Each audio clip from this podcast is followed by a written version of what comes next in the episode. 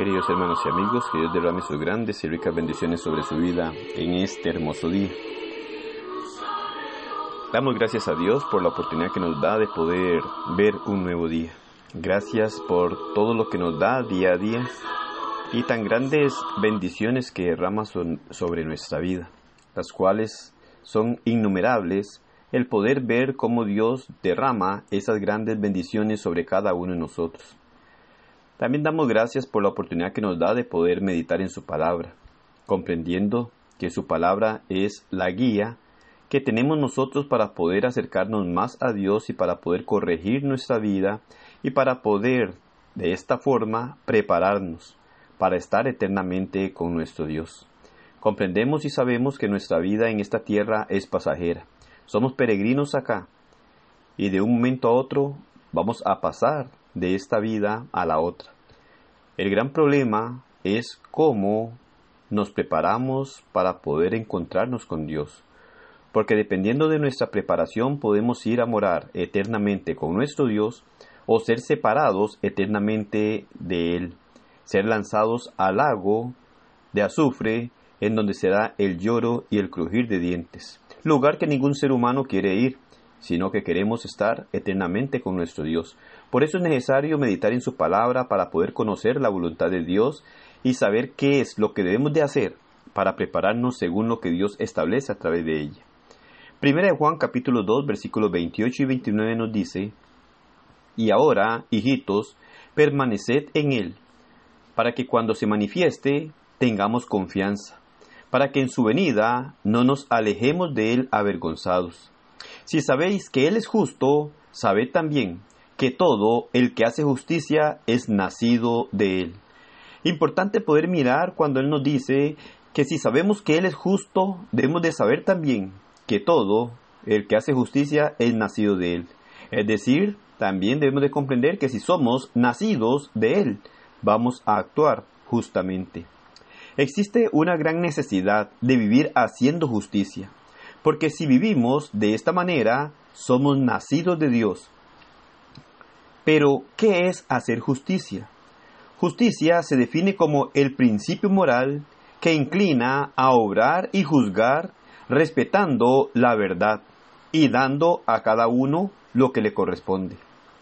Esto es fundamental en nuestra vida, porque el no vivir de esta manera nos aleja de Dios. Juan nos enseña que nuestro Dios es justo, y que todo el que es nacido de Dios actúa con justicia. Si nuestra vida está en justicia, estamos permaneciendo en Él. Permanecer en Él es hacer conforme a lo que Él nos demanda. Esto en todo el sentido de la palabra.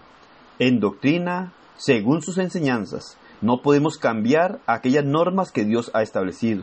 Lo que nos corresponde es estar atento a su palabra y hacerlas conforme a su voluntad. Esto para enfrentar la gran realidad de todo, el gran día del juicio final, que será la manifestación de nuestro Señor. Sabemos que ese día será duro y difícil para muchos, por lo que nos dice que para que tengamos confianza en ese día debemos permanecer en Él. Y para poder permanecer en Él debemos permanecer haciendo justicia de la forma que Dios es justo. ¿Cuánta confianza tienes para ese gran día? La confianza nos la da una vida de acuerdo a la voluntad de Dios. El ser justo con nuestros semejantes y ser justo con nuestro Dios es lo que hace la gran diferencia o hará la gran diferencia en nuestra vida en el gran día del juicio final. Darle a Dios lo que merece. No podemos cambiar sus leyes, y no podemos vivir de acuerdo a nuestros deseos o manera de ver la vida.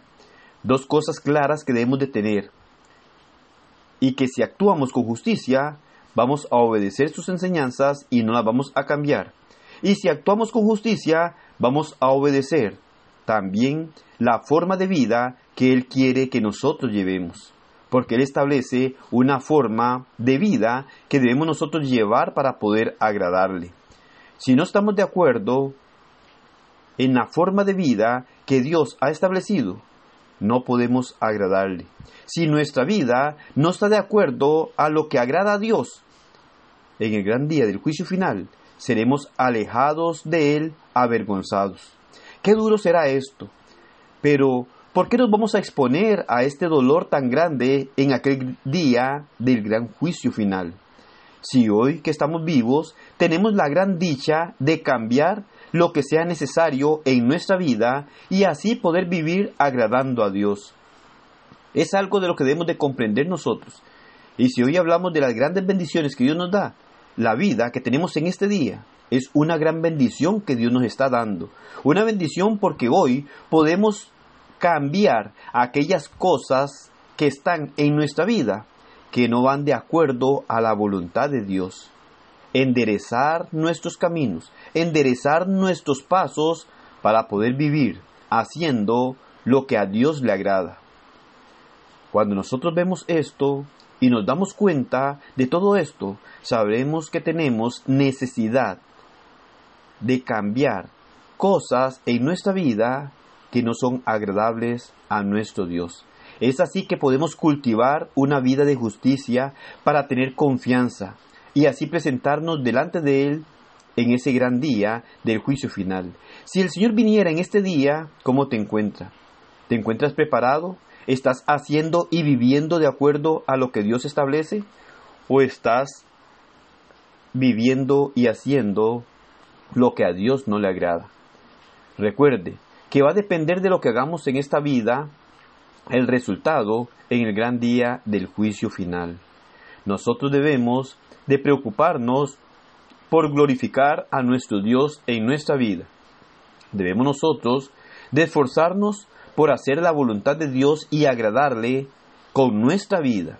Comprender que si hoy tenemos vida, es la oportunidad que Dios nos está dando para actuar justamente. Y el actuar justamente es hacer las cosas de acuerdo a la voluntad de Dios.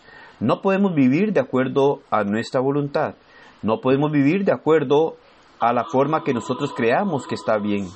Porque nos puede parecer que está bien lo que estamos haciendo. Pero si no es conforme a la voluntad de Dios, nos estamos equivocando y nos estamos exponiendo al gran día del juicio para ser lanzados a un lugar horrendo y espantoso y doloroso por toda la eternidad. Así que hoy tenemos la bendición de Dios para poder empezar a cambiar las cosas necesarias en nuestra vida para acercarnos a Él y tener la esperanza de llegar a morar eternamente con Él en aquellas moradas que tiene preparado para todo aquel que le obedece. Por lo tanto, preocupémonos por agradarle, por servirle y por hacer su voluntad para poder llegar a estar eternamente con Él. Que el Señor le bendiga y que pase un lindo día.